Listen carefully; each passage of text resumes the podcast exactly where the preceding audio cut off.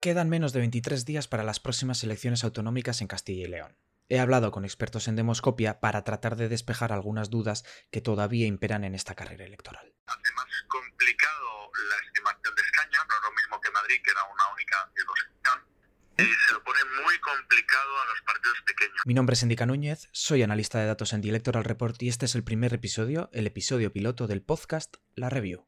Comenzamos. Podcast donde analizaremos la actualidad a partir de los datos. Se han publicado numerosas encuestas de un tiempo a esta parte, casi una veintena en los últimos dos meses. Ya es decir, lo cierto es que son muchas, sobre todo si comparamos con otras elecciones autonómicas, que no sean Madrid o Cataluña, pero hay mucha incertidumbre que los rodea.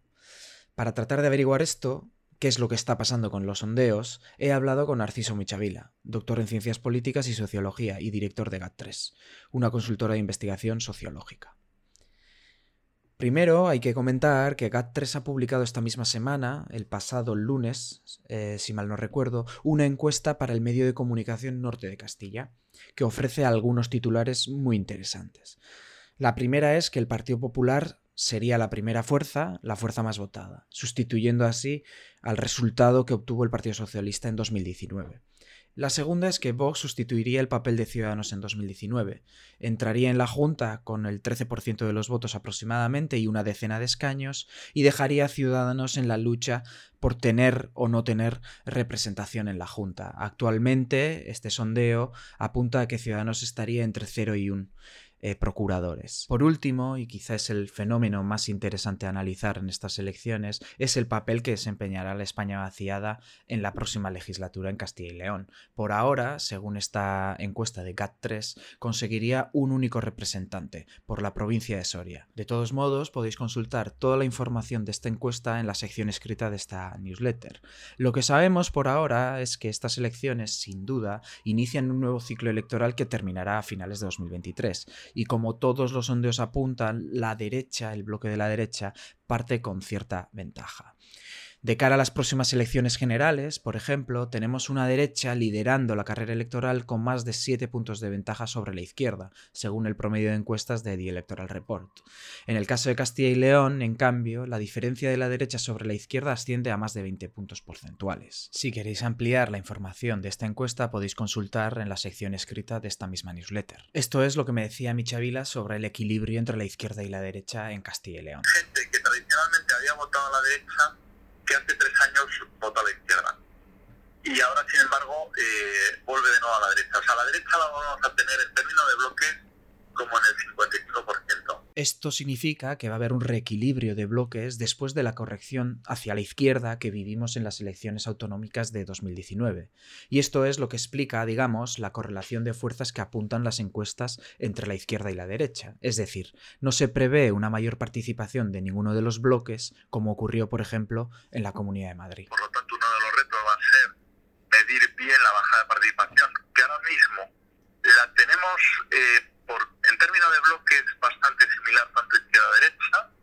En la derecha, donde se hunde la participación es en Ciudadanos, y en la izquierda, Podemos, ¿vale? que entró ya por los pelos, ahora nos entra menos todavía, pero los pocos que no responden que van a votar Unidas Podemos están muy predispuestos a ir a votar. Es decir, si bajara muchísimo la participación, Podemos tiene más opciones de entrar. Pero como hemos comentado antes, uno de los fenómenos más atractivos en estas elecciones es la articulación de una nueva candidatura que defiende un sistema territorial diferente. Hablamos de la España vaciada. Claro, el gran miedo que teníamos que era que España vaciada de repente pues eh, trae con mucha fuerza y tal, pues vemos que no. O sea, lo que nuestro olfato nos decía que España vaciada es más un producto de los platos de televisión de Madrid. Yo creo que han cometido el error de anticiparse. Y yo estoy de acuerdo en esto que comenta Michavila. Si bien creo que estar en los parlamentos autonómicos es importante, porque tienen competencias para llevar a cabo políticas públicas que luchen contra la despoblación, creo que esperar hasta las elecciones generales de 2023 habría sido una mejor decisión política. Y me explico.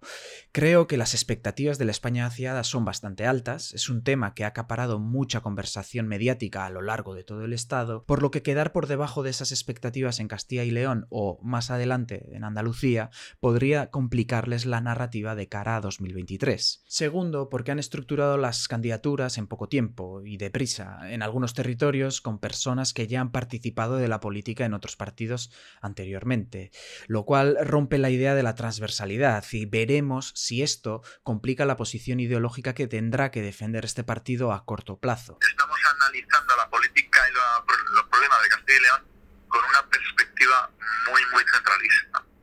Por ejemplo, la España vaciada. Tiene sentido la España vaciada eh, para defender los intereses de la España vaciada frente a Madrid pero no los intereses de una provincia vaciada respecto a la otra. Pero conocer lo que va a pasar con España vaciada es bastante complicado, sobre todo porque hay pocas encuestas con estimación de voto para esta nueva plataforma y hay discrepancias entre las empresas demoscópicas que utilizan distintas metodologías en la recogida de los datos. Por ejemplo, la empresa GAT3, que realiza entrevistas telefónicas, estima un único representante para España vaciada y otros, que se basan en paneles online, como puede ser el caso de Electomanía, apuntan que puede obtener hasta 5 escaños. Michavile es bastante escéptico a la hora de utilizar paneles online para cubrir estas elecciones. Esto es lo que me comentaba. Cuando llegue el momento, las entrevistadoras que se atrevan que hagan algo online van a tener que hacer también telefónico. Todavía dices, oye, si haces una buena corrección y tal, a lo mejor a nivel nacional te sirve. Ahora, precisamente en Castilla y León, con un panel online, tú no detectas si entra Soria allá o qué va a pasar con el voto de Zamora. Es que es imposible. Por último, decir que la irrupción de España vaciada puede alterar la correlación de fuerzas, está claro, pero parece que el escenario central no va a sufrir muchas alteraciones. Esto lo iremos viendo, ¿eh? de todos modos, en las próximas semanas, con la publicación de más encuestas, que duda cabe.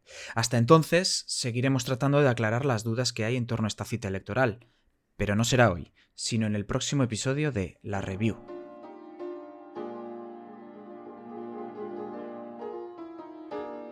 Si quieres escuchar más podcasts como este, puedes suscribirte en www.lareview.substack.com.